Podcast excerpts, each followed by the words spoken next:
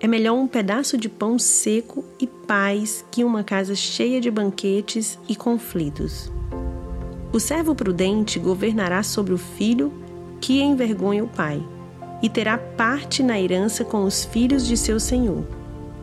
O fogo prova a pureza da prata e do ouro, mas o Senhor prova o coração. A pessoa má gosta de ouvir maldades. O mentiroso dá atenção a palavras destrutivas. Quem zomba do pobre insulta seu Criador. Quem se alegra com a desgraça alheia será castigado. Os netos são coroa de honra para os idosos.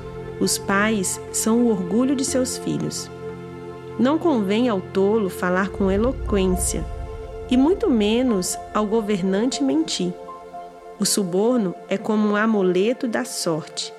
Quem o oferece sempre alcança o que quer.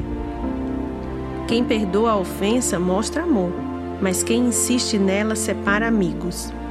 Uma repreensão é mais eficaz para o prudente que cem açoites para o tolo. A pessoa má sempre procura razão para se rebelar, por isso será severamente castigada. É melhor deparar com uma ursa da qual roubaram os filhotes que confrontar um tolo em sua insensatez. Quem paga o bem com o mal sempre terá o mal em sua casa. Começar uma briga é como abrir a comporta de uma represa. Portanto, pare antes que irrompa a discussão. Absolver o culpado e condenar o inocente são duas coisas detestáveis para o Senhor. De nada adianta pagar para instruir o tolo, pois ele não tem vontade de aprender. O amigo é sempre leal e um irmão nasce na hora da dificuldade.